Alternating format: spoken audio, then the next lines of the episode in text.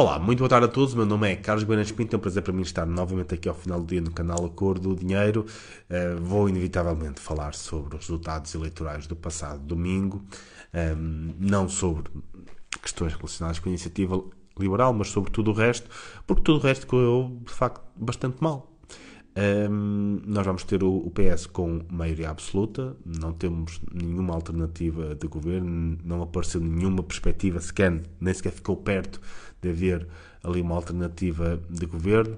Nós não temos uma boa memória da anterior maioria absoluta do PS e as pessoas que estavam lá nessa altura serão as mesmas que irão estar nesta fase. Não muda grande coisa, tirando o próprio Sócrates, tudo o resto, todas as outras pessoas continuam lá, portanto, se calhar não podemos esperar uh, muitos resultados diferentes.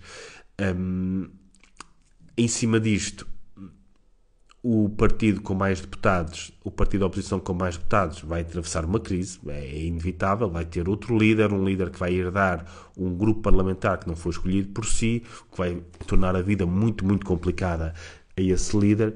Portanto, vamos ter grandes dificuldades. E entre as dificuldades económicas que poderão estar para vir, nomeadamente a inflação, o crescimento das, das taxas de juros, quem tem empréstimos à, à, habitação, muito cuidado com isso.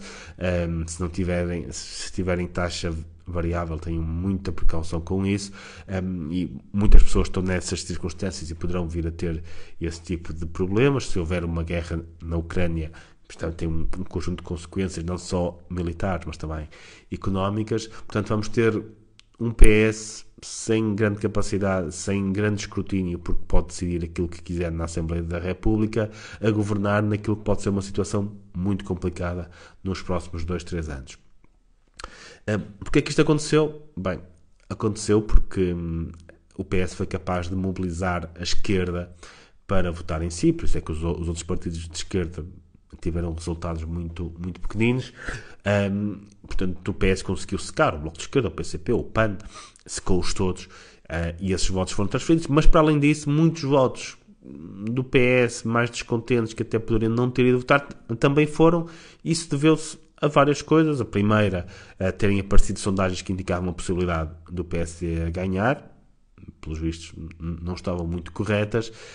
Um, um pouco de a capacidade que a possibilidade do PSD governar com algum tipo de apoio do Chega também mobiliza bastante à esquerda, a esquerda fica muito mobilizada contra essa, contra essa possibilidade e, e vieram votar, aliás a abstenção baixou, algo que não acontecia há algum tempo, baixou bastante, uh, porque veio muito mais gente votar e, e uma parte da razão terá, terá, sido, terá sido exatamente por causa disso.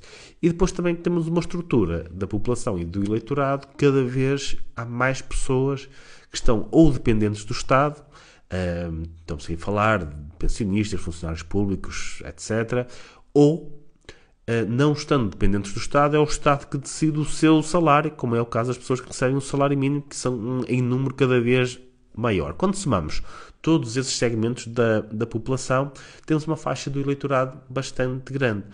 Note-se, eu acho que eles estão a votar enganados, porque estão a votar num partido que irá fazer com que a prazo, a 5, 10 anos, um, o, seu, uh, o seu rendimento continue baixo. Um, mas, como querem acreditar que só o PS é que no curto prazo, no próximo ano, daqui a dois anos, irá fazer subir o seu rendimento, acabam por votar, acabam por não querer arriscar e votar no PS. Isto continuará a ser um desafio no futuro, não sei por quanto tempo é que o PS manterá no poder.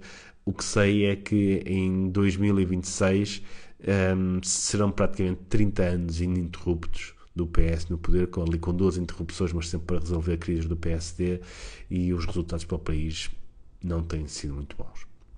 Muito obrigado a todos e uma boa semana.